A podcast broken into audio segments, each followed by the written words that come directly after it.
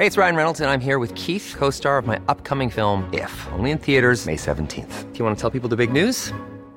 All right, I'll do. Sign up now and you'll get unlimited for $15 a month in six months of Paramount Plus Essential Plan on us. Mintmobile.com slash switch. Upfront payment of $45 equivalent to $15 per month. Unlimited over 40 gigabytes per month. Face lower speeds. Videos at 480p. Active Mint customers by 531.24 get six months of Paramount Plus Essential Plan. Auto renews after six months. Offer ends May 31st, 2024. Separate Paramount Plus registration required. Terms and conditions apply if rated PG. Escucha y comparte las breves del coronavirus de México y el mundo. A nivel internacional, el conteo de la Universidad Johns Hopkins de los Estados Unidos reporta este martes 3 de mayo 514 millones 635 mil contagios del nuevo coronavirus y se ha alcanzado la cifra de más de 6 millones 239 mil muertes.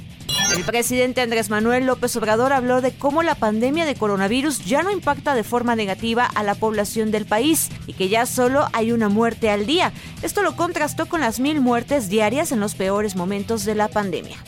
El Instituto de Seguridad y Servicios Sociales de los Trabajadores del Estado continúa reportando disminución en hospitalizaciones por infecciones respiratorias agudas graves derivadas de COVID-19. Hasta el 1 de mayo, 18 de los 32 estados no registran pacientes internados por esta causa, informó el director general Pedro Centeno Santaella.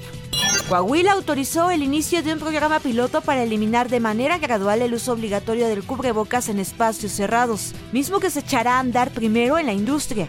Además, se aprobó que la Secretaría de Educación reanude clases presenciales al 100% en todos los niveles educativos. A raíz de la pandemia por coronavirus, el trabajo infantil en Veracruz aumentó en 40% en los últimos dos años. La presencia es mayor en niñas, niños y adolescentes en cruceros de la ciudad de Jalapa. Investigadores de Australia descubrieron las vías de la coagulación de la sangre y las proteínas inmunitarias que se activan en los casos graves de COVID-19 en los niños, lo que permite un rápido diagnóstico y tratamiento más específico.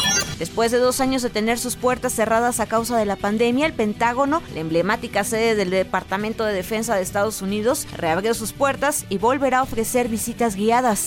El filántropo Bill Gates advirtió que podríamos no haber visto lo peor de la pandemia de COVID-19 y pidió a la población mantener la guardia ante las nuevas variantes. En una entrevista con un medio de comunicación, el cofundador de Microsoft recordó que la pandemia no ha terminado y que lo peor aún podría estar por venir. Para más información del coronavirus, visita elheraldodemexico.com.mx y nuestras redes sociales.